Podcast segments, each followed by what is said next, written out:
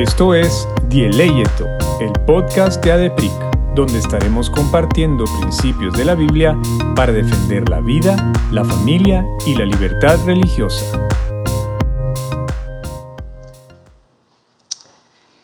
Hola a todos, buenas noches, ¿cómo están? Aquí estamos muy contentos de tener esta conversación que teníamos ya tiempo de estar eh, coordinándola por el hecho de que eh, nos encanta los proyectos, nos encanta...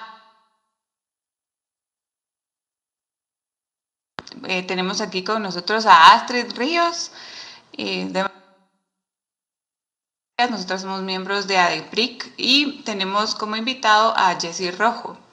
Y voy a dar una pequeña descripción de lo, de lo que hace Jesse y después vamos a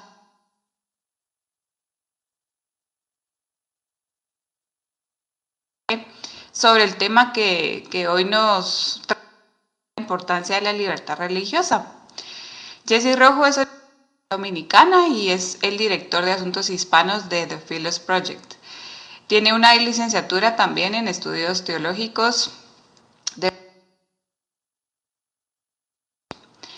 Eh, como te comentábamos, Jesse, ADEPRIC es una asociación para, eh, se llama Asociación para la Defensa de los Principios Cristianos y básicamente estamos eh, basados en el Evangelio, principios cristianos que nosotros vemos solo tres o, o enmarcamos tres, que son la vida, la familia y la libertad religiosa.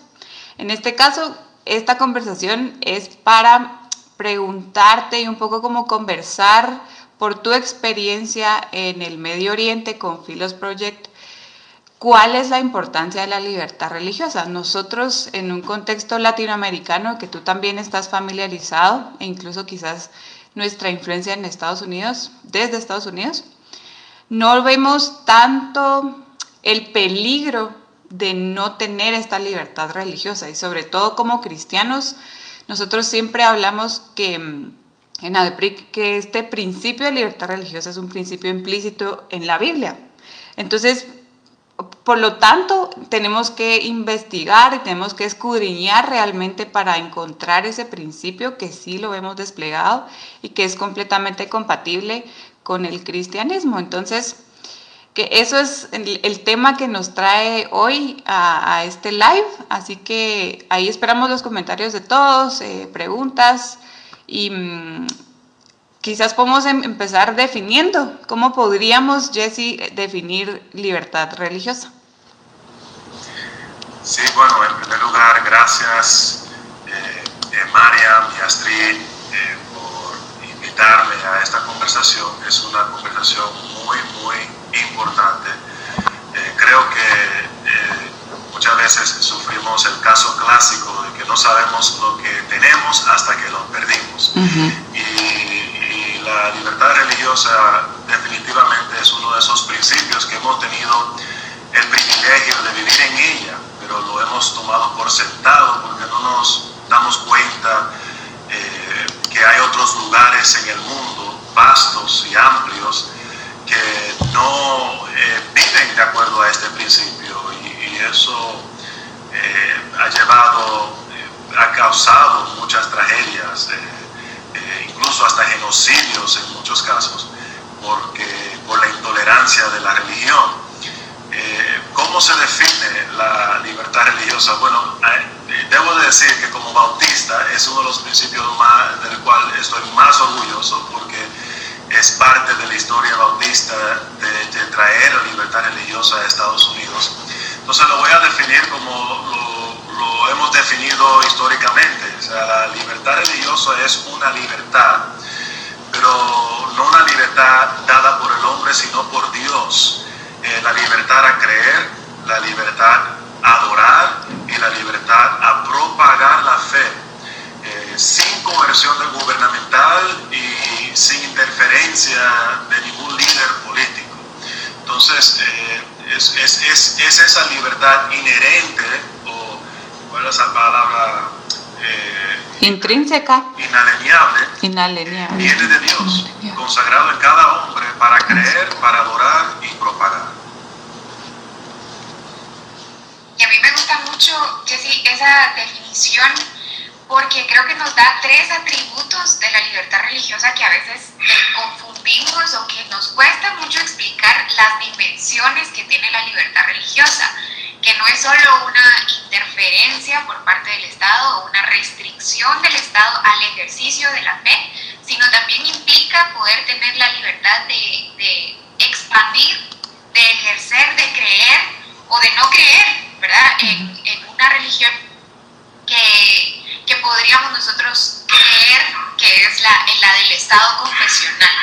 Y también, súper importante de esta definición, resaltar el origen, ¿verdad? Porque acostumbrados a vivir en un ambiente de derecho positivo o lo que las leyes dicen que está bien y que es derecho, olvidamos ese eh, origen de este derecho humano que, como tú bien decías, es inherente a la persona y que no importa cuál sea la ley del Estado en ese momento, el derecho no se pierde porque justamente no viene de la ley, sino viene de la naturaleza o de, de como tú mejor lo definiste, de Dios. Y a veces se nos olvida o podemos confundir si la libertad religión, de religión es la misma que la libertad de culto. Por ejemplo, en Guatemala nosotros tenemos eh, en la Constitución, que es como la carta magna de, nuestro país, un artículo minúsculo eh, que habla acerca de libertad de religión y libertad de. Y se confunden y a veces pensamos nosotros que son sinónimos. ¿Cuál podría ser para, para las personas que nos están viendo una distinción sencilla de la libertad de religión y la libertad de culto? Bueno, realmente la libertad de culto se implica en la libertad de religión. Si se pueden imaginar un árbol, la libertad de religión es ese árbol y los frutos son las indicaciones como la libertad de culto. Eh, parte inherente de la libertad de la religión es adorar, eh, eh, lo cual nos permite ejercer nuestra fe. entonces, realmente no o sea, esa sería, yo creo, la, única distinción. La libertad de culto es un aspecto más específico, cuando la libertad de religión implica más expresiones, como, como lo es el creer y como lo es el compartir nuestra fe con otros. Podríamos agregar, por ejemplo, la, la relación de la libertad religiosa con, las, con otras libertades como son la expresión, conciencia y pensamiento, dirías, siguiendo con tu analogía, estas libertades serían también fruto, son parte del árbol o, cómo lo, lo, agregarías ahí? Sí, esos serían otros frutos también. Eh, eh, si regresamos a la definición, es, es, la libertad para creer, lo cual implica la conciencia, la libertad para adorar el culto, la libertad para propagar, eso implica la prensa, la radio, esa libertad de poder expresar lo que creemos, lo que opinamos, eh, es inherente a la libertad religiosa. Eh, entonces, no puede, en otras palabras, no puede haber libertad religiosa si no hay libertad de prensa, no hay libertad de conciencia, no hay libertad culto, de, reunirnos y de adorar. Eh, esas, tres, esas tres cosas están entretejidas el uno al otro, no se pueden separar es parte del mismo árbol, si se puede continuar con la misma analogía. Y nos encanta cuando, cuando veíamos un poco, ya conocemos bastante a The Philos Project, pero veíamos un poco como la visión que tiene Philos, y, la voy a leer, es, dice lograr eh, un Medio Oriente pluralista con base en la libertad y la ley, donde las naciones, las tribus y las comunidades religiosas vivan juntas como hermanas. Y aquí aunado dice también un poco veíamos que se basa Filos, como también muchos de nosotros lo hemos hablado, en el artículo 18 de la Declaración Universal de los Derechos Humanos, que, y, se me, hace clic con lo que estamos platicando porque quizás también esa distinción eh, está plasmada en este artículo que eh, lo leo literal, dice, toda persona tiene derecho a la libertad de pensamiento, de conciencia y de religión. Ahí vemos como, como un todo, ¿verdad? Un paquete, por decirlo así. Este derecho incluye la libertad de cambiar de religión o de creencia, así como la libertad de manifestar su religión o su creencia individual y colectivamente, tanto en público como en privado, por la enseñanza, la práctica, el culto y la observancia. Y a mí me parece una definición muy completa porque, como bien decías, la libertad religiosa incluye expresarlo a la sociedad, no solamente en las cuatro paredes de nuestra iglesia, digamos, como un culto, como un servicio, ¿verdad? Como le decimos, sino realmente para afuera. Y no solo individualmente, o sea, yo como persona en mi profesión me voy a desarrollar de acuerdo a mis creencias, sino que em, también para afuera, o sea, la, manera que yo lo puedo manifestar, hablar em, o compartir. Entonces, tal vez entrando un poquito más al tema que em, tú seguramente tenés mucha experiencia y es en Medio Oriente, con filos. ¿Por qué ha sido tan importante o por qué es tan importante como cristianos que creemos en el Evangelio, que creemos en Cristo como la verdad, como la salvación, pero ¿por qué es tan importante en un contexto donde es completamente diferente al de Latinoamérica la libertad religiosa? ¿Cómo se relaciona este pluralismo que, estábamos viendo que, al final es esa definición, ¿verdad? De, diferentes actores o identidades, instituciones de la sociedad en, un país, digamos. ¿Cuál es la importancia de esta libertad religiosa en tu experiencia de, en Medio Oriente? Sí, bueno, realmente uno de los aspectos o uno de los factores por el cual eh, siguen los conflictos en el Medio Oriente es la intolerancia a otros grupos eh, y a otros grupos minoritarios. Eh, en esencia, es, es, parte de la ideología, de vamos a decir, de las naciones mayormente musulmanas que no, no tienen la, la, la, misma tolerancia hacia otros grupos, ¿verdad? Ellos quieren ser la mayoría, quieren dominar y, grupos minoritarios sufren a base de eso porque no, no, tienen, no, no tienen el derecho de poder ejercer y, y vivir libremente su fe sienten presión a nivel gubernamental, a nivel social, a someterse a las leyes del Islam, eh, aunque ellos estén en desacuerdo a eso. Entonces, eh, si queremos democracia en el Medio Oriente, eh, el ingrediente importante para eso es la libertad de religión. Y, si, y, si, hay libertad de religión, de ahí surge un pluralismo. muchas personas a lo que uno se refiere a pluralismo, entienden economismo, entienden eh, sincretismo, pero es, no es ninguno de los dos. O sea, en su esencia, pluralismo es una pluralidad de ideas, pluralidad de personas, de culturas, de religión. Yo vivo en Estados Unidos, en la ciudad de Nueva York. Es un país pluralista, porque cuando yo camino la calle, yo me topo con un judío, me topo con musulmán, veo a los católicos sin ningún reproche gubernamental. Ellos están libres de caminar y vivir lo que ellos creen. Eh, entonces, como resultado, eh, se surge una nación, una nación pluralista. Y eso es lo que queremos ver, que en el Medio Oriente eh, todos los grupos minoritarios, especialmente las comunidades cristianas, que está a punto de experimentar un genocidio prácticamente, si, si calculamos los números y medimos eh, cómo, cómo, ha reducido tanto sus comunidades. Eh, si, queremos, eh, si queremos que esas comunidades puedan renacer de nuevo y vivir libremente, entonces debemos de practicar el principio del pluralismo y, y, unirnos a esas personas en el terreno que creen igual que nosotros. porque la otra razón por qué él es importante es, como me ha mencionado, como cristiano, a mí me importa lo que pasa con nuestra comunidad cristiana en el Medio Oriente. Y estamos hablando de una comunidad que 20 años atrás ellos eh, eran un 20%, en el día de hoy es menos del 5%.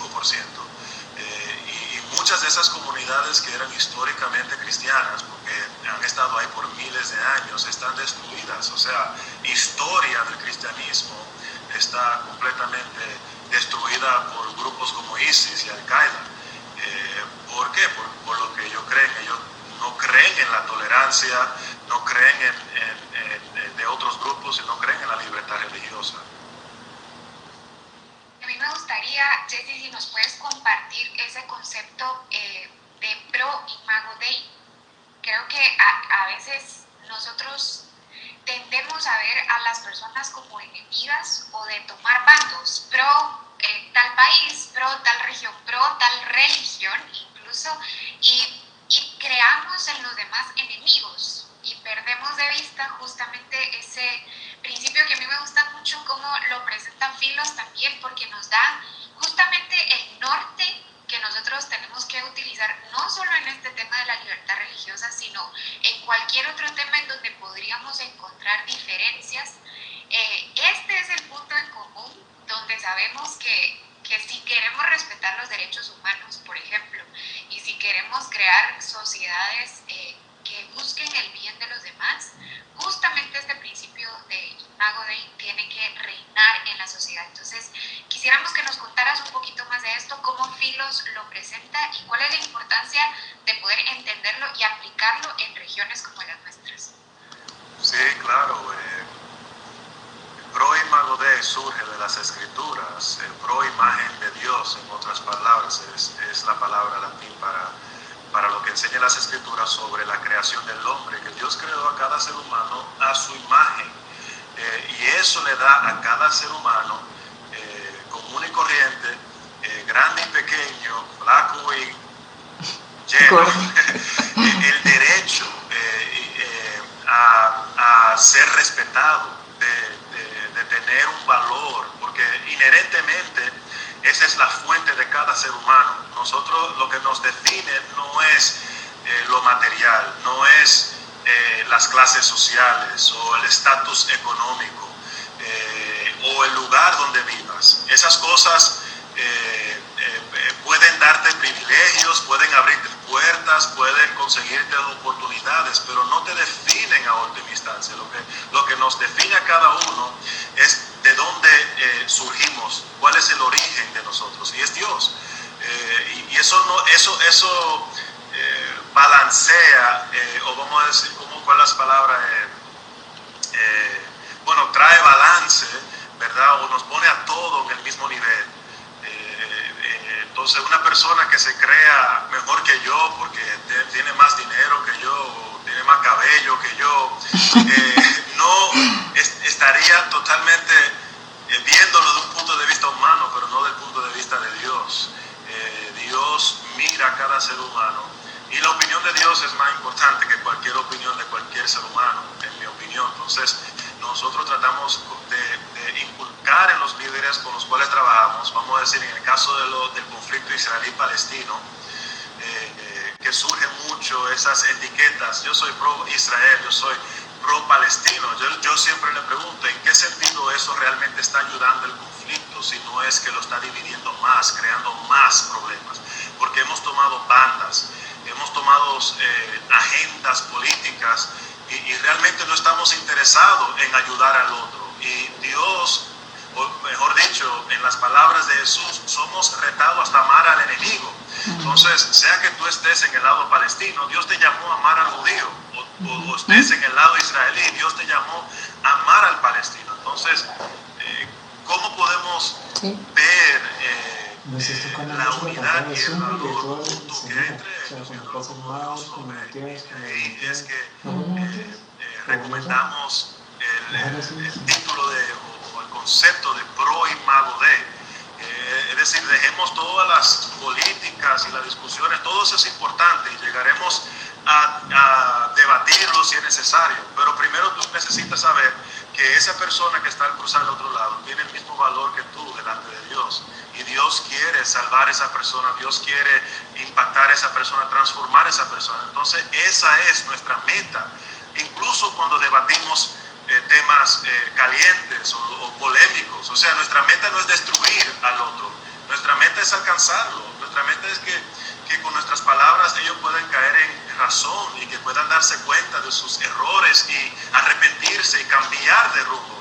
No es destruirlo. Yo creo que muchos cristianos han perdido de vista eh, esa meta, ese, ese, ese, eh, ese fin en, lo que, en todo lo que hacemos. Hay, un, hay un proverbio que dice que la corrección de Dios es la que te lleva al camino a la vida. y, y hablando en el contexto de Israel, Dios ha castigado a Israel numerosas veces, lo ha desterrado, lo ha dispersado, eh, lo ha eh, expulsado de su presencia, pero nunca lo ha destruido. Eh, incluso me viene a la mente ahora también Isaías 27, parafraseando, dice, he, castigado a Israel como han castigado otras naciones, la he golpeado como lo ha hecho, dice, no, la he hecho para que se purifique, para que se arrepienta de sus hechos. O sea, Dios tiene la meta de, restaurar al objeto de su ira, si podemos decirlo así. O sea, eh, y así debe de ser el cristiano, eh, empezando de ver las circunstancias, ver a los seres humanos de la misma manera que Dios lo ve. Y en ese sentido, de verdad que a nosotros nos encanta ese enfoque porque hay muchas organizaciones que luchan específicamente solo por la libertad, digamos así, pero al momento de defenderla, incluso en redes sociales o en cualquier medio, se ve como una, un choque, no, en lugar de hacer como un puente. Y como cristianos al final nuestra última, nuestro último fin es la salvación, o sea, buscar la salvación de los hombres, no ganar, ¿verdad?, en un debate o un argumento. Y, ya, ya citaste algunos pasajes, digamos, o, versículos bíblicos, pero como hablamos al principio, eh, ¿qué pasajes, o, porque hablaste también ya de, palabras de Jesús mismo, ¿verdad? Pero ¿qué pasajes claves, si tuvieras en mente dos o tres pasajes claves o, historias, parábolas, que podamos como cristianos ir a nuestra Biblia y decir, ok, aquí ahí está y ese principio de libertad religiosa. ¿Cuál nos podrías decir? Sí, claro. Eh, bueno, realmente hay numerosos eh, eh, pasajes. Si solamente tomamos en cuenta Génesis, la creación del hombre otra vez, el imago de Dios creó al hombre y le dio un mandato cultural. Le dijo, ve, trabaja y cultiva la tierra. Dios, y, podemos tomar en cuenta todos los mandamientos. Si Dios no manda hacer algo, es en, el mismo mandamiento implica la libertad de obedecer ese mandamiento. Dios no nos va, eh, eh, y, por ende el gobierno no puede ir en contra de lo que Dios mandó. Pero eh, también está Juan 8:36, donde Jesús dice así que si el Hijo los hace libres, ustedes serán realmente libres y eso es libres eh, ante los ojos de Dios, no ante los ojos del hombre. El hombre no puede limitar esa libertad. Eh, Lucas 9:23 también eh, dice Jesús a, todos los discípulos, si alguien quiere seguirme, niéguese a sí mismo, tome su cruz cada día y sígame. Esto implica una respuesta voluntaria al Señor. Si alguien quiere seguirme, niéguese a sí mismo o sea, cada ser humano debe de tener el privilegio, el derecho de poder recibir o rechazar el mensaje de Dios. Eh, no por coerción del gobierno, sino por eh, voluntad del hombre. Pero uno en particular, eh, una, ilustración en particular es más puntual para nosotros, que quiero leerle, está en Hechos, Hechos 4,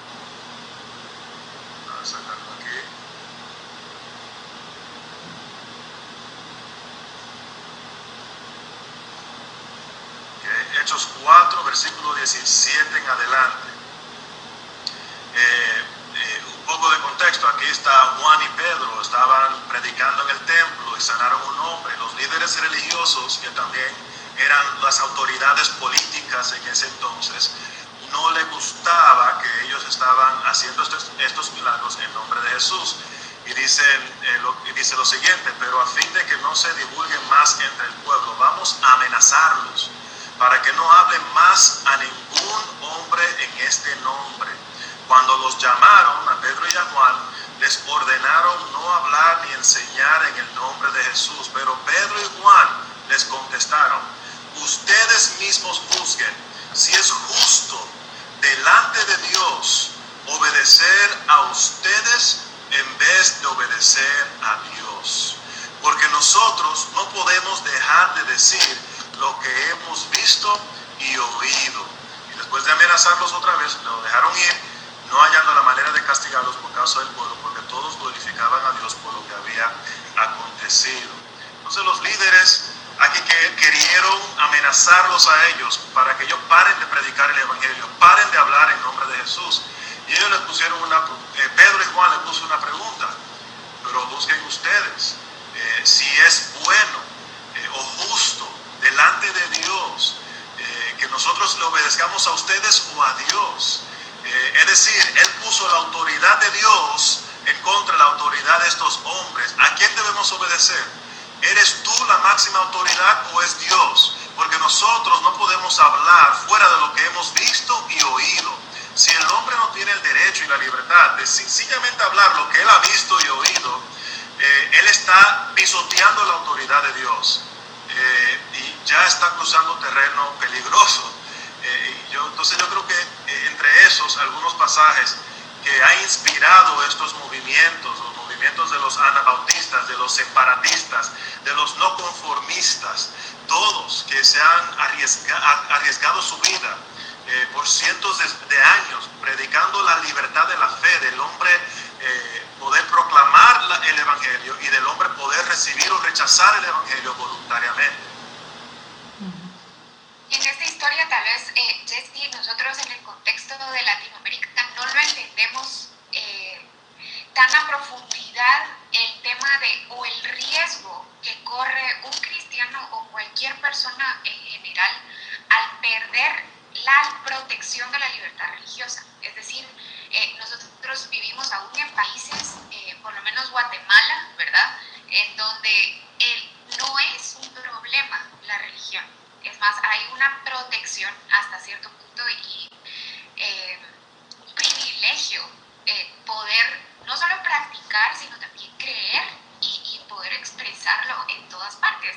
Por supuesto que siempre está eh, la discusión del Estado laico y la separación entre Estado e Iglesia, pero aún no hemos entendido el peligro que podríamos nosotros experimentar si no tenemos esta libertad. Y con esta historia que tú estabas eh, contando, ¿verdad? Eh, a mí se me viene a, la mente un reto que es, no importa cuál sea la situación en la que yo me encuentre, tengo un deber mayor con Dios. Y al mismo tiempo yo puedo invocar la autoridad de Dios y algunas veces pues va a funcionar y otras veces va a ser como escuchar lluvia caer, ¿verdad? Entonces, ¿cómo podríamos nosotros como latinoamericanos entender un poco más estos riesgos que en el Medio Oriente son lo común, ¿verdad? Creo yo que, como tú nos decías, que una población se reduzca del 20% al 5%,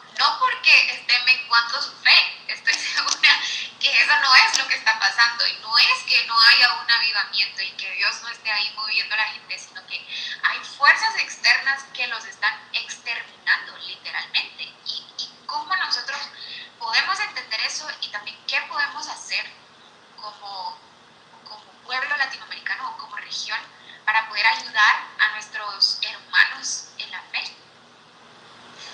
Bueno, eh, realmente, eh, en primer lugar, para darnos cuenta del peligro que podemos correr, el Medio Oriente es un ejemplo perfecto.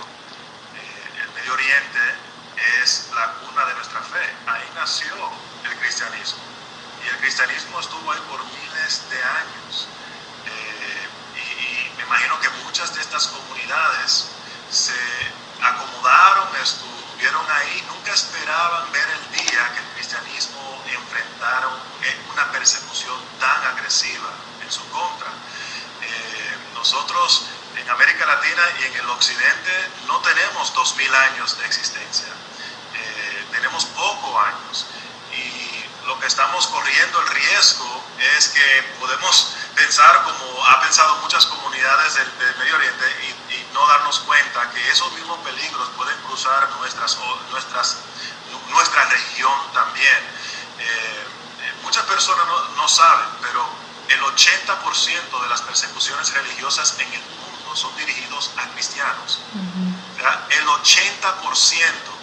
Eh, vivimos en el occidente y pensamos que el cristianismo es, está en la mejor situación, que el cristianismo no está sufriendo en ninguna parte. El 80% de las persecuciones religiosas se dirigen a cristianos. Eh, y no podemos tomar por sentado que eso no nos puede suceder aquí. Ya han sucedido varios casos en América Latina de, de ciertas persecuciones. Eso es cuestión de tiempo que solamente aumente más ese, esos ataques. Entonces, eh, yo creo que ahora es el momento, cuando tenemos la libertad, cuando tenemos el, el derecho de hacerlo, es que debemos de ejercerlo y seguir defendiéndola para que continuemos eh, con el derecho de proclamar el Evangelio, con el derecho de adorar en nuestras iglesias, con el derecho de defender nuestra fe y los valores que pensamos que son importantes para la vida en el vientre, para el matrimonio. Eh, entonces, es ahora que debemos de aprovechar el momento que tenemos estas libertades eh, para defenderla y, y fortalecerla, no esperar que lleguemos como está el Medio Oriente para, darnos, para, para empezar a trabajar y empezar a pelear. Ahí sería muy tarde. Muchas de esas comunidades no pueden hacer absolutamente nada porque están vulnerables, no tienen ayuda. O sea, dependen de, de, de ayuda en el exterior para poder sobrevivir, la gran mayoría de ellos. Eh, hubieron, hay escuelas cristianas que ni, no, no, tienen absolutamente nada, eh, escuelas de computadoras sin computadoras, o sea, todo ha sido destruido allá. Y, América Latina, o sea, podemos eh, decir muchas cosas buenas por el cual estamos orgullosos de lo que hemos desarrollado y avanzado, pero eso no nos garantiza que un futuro, e incluso hasta cercano, podemos perderlo todo. Eh, eso es una realidad que las comunidades en el Medio Oriente no esperaban ver y hoy en día están pagando un precio muy alto. Eh, bueno, en la segunda parte, ¿qué pudiéramos, eh, no sé si, si, la, razón, la pregunta era qué pudiéramos hacer eh, para, para, defender, pero yo creo que en primer lugar es, como ya he comentado, compartir su fe, compartir el Evangelio, aprovechar este, este derecho que ya tenemos. No hay nada que pueda transformar una sociedad con un corazón transformado entonces, eh, muchos han sacrificado su vida para que tengamos este privilegio. Ese es lo primero que podemos hacer. Predicar la libertad, eh, la libertad en Cristo para seguir viviendo la libertad de culto, de religión en nuestra sociedad. Eh, y después defenderla, ¿verdad? defenderla, de pararnos por lo que sabemos que la Biblia enseña que es verdad. porque muchos cristianos también nos, no, no bueno, mejor dicho, muchas iglesias no hacen tal vez lo suficiente énfasis en estos puntos bíblicos eh, que, han sido para, para, muchas comunidades en el pasado una fuente de, de, bendición, una fuente de fortaleza para defender su fe y la, y la gran comisión. Sí, y gracias por, por, esa, por ese panorama, porque creo que cuando hablabas quizás de, de, estos casos específicos donde en escuelas o iglesias cristianas realmente no pueden ejercer su fe, digamos, también es sencillo para nosotros como occidentales hablarlo y decirlo y decir, bueno, pero igual, aunque no tuviera libertad religiosa, el Señor nos llama, como en hechos también, ¿verdad?, a obedecer a Dios antes que a los hombres. Es fácil para nosotros decirlo porque honestamente, como tú decís, quizás los ejemplos que vemos en Occidente son más, yo los veo como, como más intelectuales, digamos, o como decir, eh, te van a censurar Twitter, ¿verdad? O sea, si hablas del matrimonio entre un hombre y una mujer, te cierran tu cuenta. O sea, y, pero eso no, no es, no se compara realmente con la persecución que hay nuestros hermanos cristianos en perder su vida, literalmente, en dar su vida por, por el Evangelio. Y otro principio que vemos de, de, que sea importante en la libertad religiosa es esta separación de iglesia y Estado, que en Medio Oriente pues es quizás un poco peculiar por el tema de la cultura eh, al menos en Guatemala, eh, sí existe una separación, aunque hay como un principio, digamos, cristiano, por decirlo así. La mayoría, más del 90% de, de la población es cristiana, evangélica y católica. Y como bien decís tú, cuando, cuando nosotros seamos los minoritarios, si es que llega a pasar, o, esos grupos minoritarios que no lo vemos acá, pero lo vemos en, este, en esta región del Medio Oriente, es, es donde vemos la importancia de esta separación, porque vemos que quizás sería un poco más sencillo o cómodo, aunque aún ahí está la, soberanía de Dios y que permite lo que permite en donde Él quiere, ¿verdad? Y, y las pruebas que Él, que él quiere, pero ¿cómo o explicarías tú esa importancia? Sabiendo también, y me gustaría contarles que escuché una plática de un autor que se llama Andrew T. Walker, que mm, sacó un libro recientemente, no sé si, si lo han visto, de la importancia de la libertad religiosa, específicamente en Estados Unidos. Pero él hablaba un poco como que nosotros vivimos en un entre reinos, decía él, en el, en el clásico ya, que Dios ya vino a establecer su reino, pero todavía no, ¿verdad? Que estamos esperando su segunda venida. Y él me gustó mucho porque él decía que en este periodo de entre reinos, eh, nosotros estamos llamados a defender esta libertad religiosa. Pero al final, en el Apocalipsis, en la nueva tierra, en el nuevo cielo, se va a acabar esa libertad religiosa porque Jesús va a venir a reinar con espada y va a implantar ¿verdad? Su, su reino y ya no vamos a tener que pelear por eso. Entonces, tal vez ahora que vivimos en estos entre reinos, en este entrereino, ¿cuál es la importancia de esta em, separación en este caso? Porque eh, aún en el contexto de Romanos 13, de como, como cristianos estamos llamados a obedecer a nuestras autoridades, Em, esa separación de iglesia y Estado o gobierno. Sí, eh, hay que recordar que la libertad religiosa surge como respuesta a la coerción y persecución gubernamental. Eh, durante los primeros siglos, el emperador Constantino declaró la tolerancia religiosa en el año 313 eh, de la era cristiana. Y esto era fabuloso para los cristianos en ese entonces porque estaban siendo masacrados. Sin embargo, esa declaración de Constantino pronto empezó a,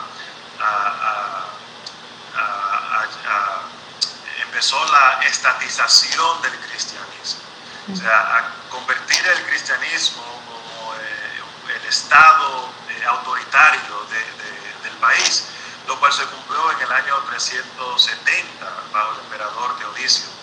Eh, y el resto de la historia, ya ustedes saben lo que pasa, por miles de años, hermanos de la iglesia romana, en nombre de la ortodoxia, muchos no conformistas eh, y grupos como los anabautistas fueron martirizados. Eh, incluso, aún después de la reforma, lamentablemente los protestantes no, no reformaron ese aspecto, hicieron lo mismo.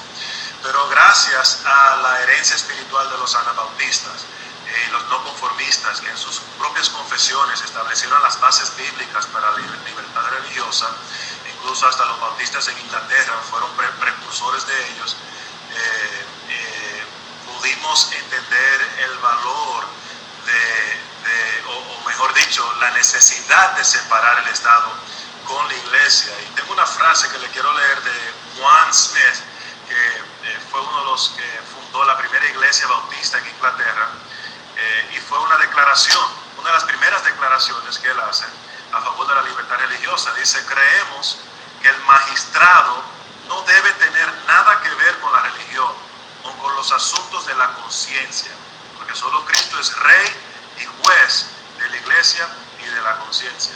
Obviamente aludiendo a 2 Corintios 15, donde nos llama a, someter todos los pensamientos en cautiverio a la obediencia de Cristo. O sea, es Cristo que debe gobernar nuestra conciencia y no el Estado. Es por eso el propósito de la separación de iglesia y Estado. No es para excluir a la iglesia de los asuntos estatales, porque algunas personas lo interpretan así. Los cristianos siguen siendo ciudadanos aquí, muy bien señaló eh, Andrew T. Walker, somos ciudadanos de dos reinos y no dejamos de ser ciudadanos de aquí. los, entonces la iglesia, los cristianos, los religiosos tienen una opinión y tienen algo que agregar a la formación de cada país. entonces, la separación de iglesia y Estado más bien se hizo para excluir al Estado de los asuntos espirituales. Porque si el Estado no es un ciudadano del reino, el reino gobierna a Dios y no el gobierno del hombre. Y esa área, esos aspectos, la fe, la conciencia del hombre le pertenece a Dios a gobernar y a nadie más. Entonces, eh, la separación de iglesia y Estado es sumamente importante si cada iglesia quiere seguir adorando libremente, sin ningún reproche del gobierno, eh, ese es el principio que nos va a defender. Y ya hemos visto, en, medio de toda esta pandemia, de las restricciones, en algunos lugares el gobierno, eh, eh, incluso países que no practican este principio, el gobierno meterse en esas iglesias, cerrar las puertas y, mandarlo todos a la casa y, no pueden hacer nada, porque ¿qué, van a hacer? Van a pelear con el gobierno y ese arma a arma no sería tampoco eh, el espíritu del evangelio.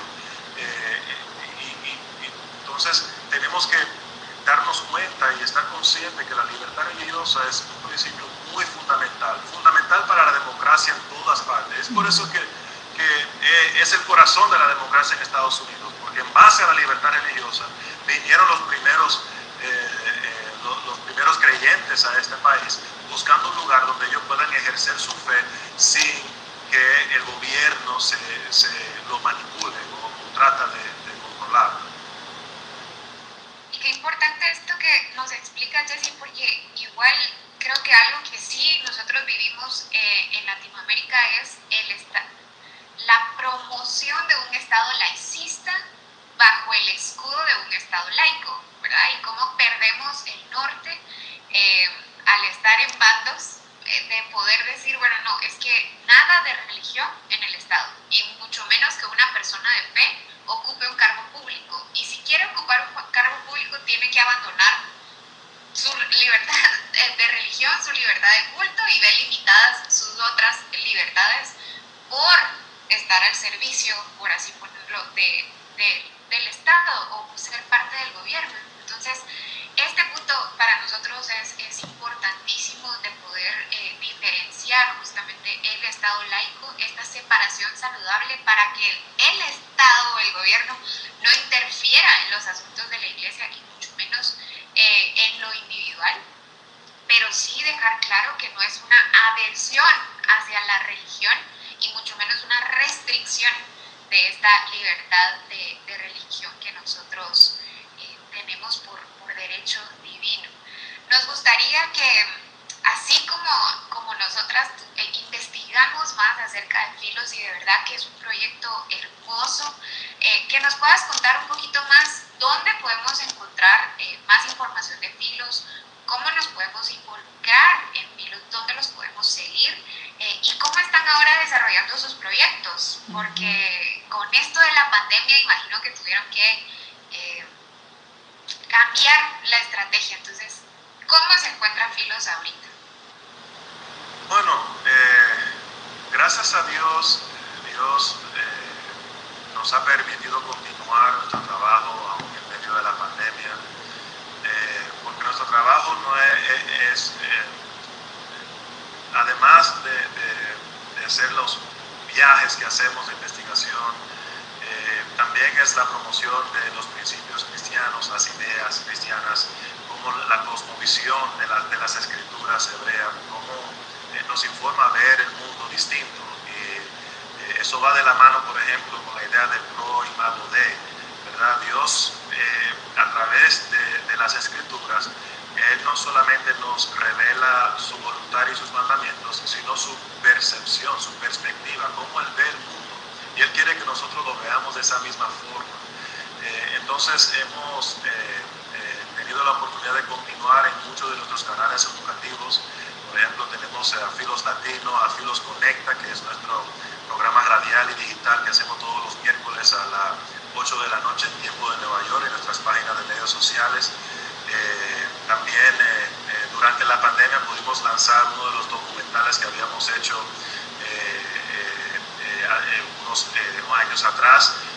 habíamos trabajado con algunos salmistas con el propósito de educar sobre la realidad del Medio Oriente, sobre lo que está sucediendo en, la actualidad, además de, obviamente, de, regresar a, a, descubrir de nuevo las raíces de nuestra fe, visitando los lugares bíblicos y esos, esos lugares donde las escrituras tomó lugar.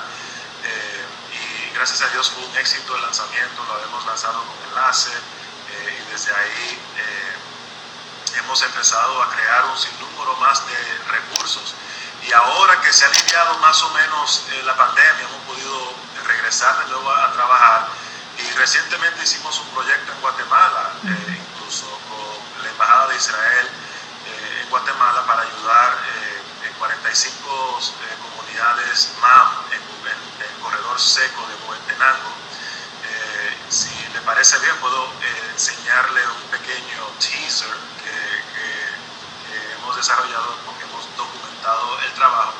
Pero ese es, ese es otro aspecto de nuestro trabajo que además de crear conciencia, educar, es importante actuar y trabajar, vivir a la luz de nuestra fe y en compañerismo con la comunidad judía porque eh, es una de las pocas comunidades que creen como los cristianos con respecto a, mejorar al mundo, ayudar al prójimo, combatir en contra de las, de, de, las, eh, del maligno, de la violencia, de la pobreza que sucede allá. Porque el cristiano, tengo entendido que siente el llamado de proclamar el Evangelio y vivir el Evangelio. Y eso se hace a través de, nuestras obras eh, de amor y de misericordia que se manifiestan en nuestras comunidades. En, esta, en este aspecto, eh, como somos una organización que se, enfoca mucho en los asuntos internacionales, vemos eh, las necesidades que pasan en, en, el mundo. En este caso, hemos trabajado con, con la Embajada de Israel a través de su Organización de Desarrollo Internacional, MASHAB, para ayudar a estas comunidades de mayor pobreza. Y quiero a ver si, si tengo la oportunidad de compartir. Ah, si eh, me hacen co sí. yo busco el... Ahorita dame chance. Espero que me funcione el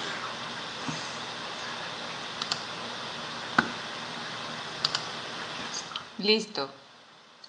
Proba ahorita.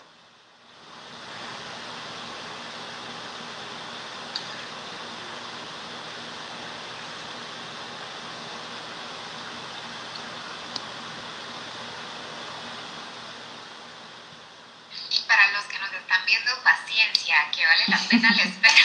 Seguro por, por ver este teaser. Y vale la pena también recordar eh, en lo que Jessy pone el eh, la relación que tiene Guatemala justamente con, con Israel y cómo Israel y Guatemala pues han sido amigos, países aliados y qué bueno saber que, a veces pasa desapercibido. Ya está el video, así que listo. avisan si por alguna razón se para el video, que eso me ha pasado últimamente, no sé por qué. ya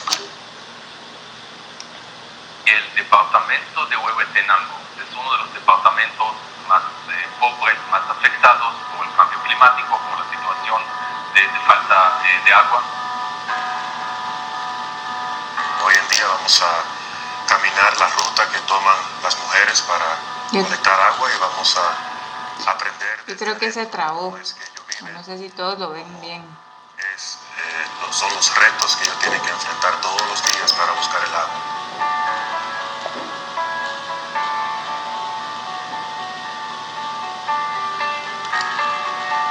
Estoy ayudando ahora a Blanca viviendo la experiencia de lo que es buscar agua. La viven.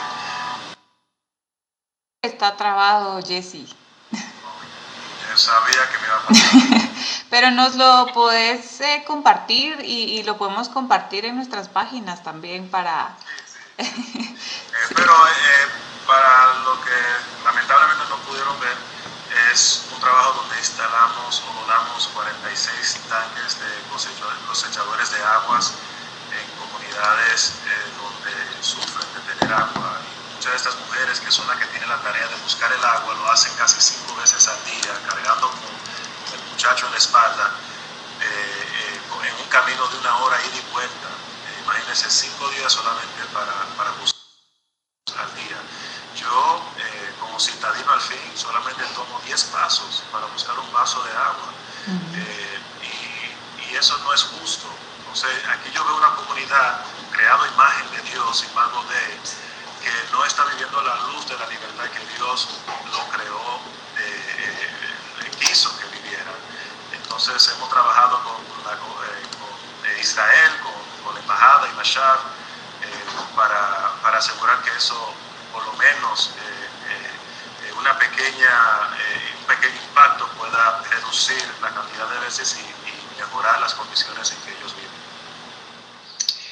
Pues sí, la verdad que queremos agradecerte, eh, no solo por toda la información que nos diste, sino por haber abierto nuestros ojos a esta eh, nueva perspectiva de la libertad religiosa, pero al mismo tiempo de, la necesidad que hay que nosotros como cristianos realmente valoremos la libertad que, que tenemos y que la pongamos en práctica, no solo para alzar la voz por, por aquellos que, que, hoy están siendo oprimidos y para llevar eh, nuestros pies y nuestras manos a estas comunidades que, que, tanto lo necesitan y que tenemos tan cerca.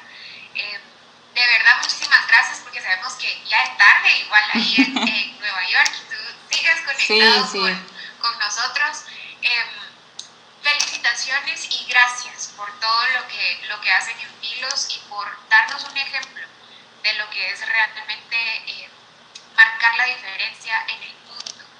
Eh, por nuestra parte nos comprometemos en seguir promoviendo y defendiendo la libertad religiosa, pero sobre todo de orar por ustedes y por orar por el proyecto y que Dios siga fortaleciéndolo y, llevándolos a, a, esta región que tanto lo necesita. Así que muchísimas gracias y te dejamos a ti unos minutos para, para que te puedas despedir y, y decir algo para, para todos los que nos van a estar viendo. No, bueno, gracias a ustedes eh, por una eh, importante conversación, por traer conciencia sobre la importancia de este principio.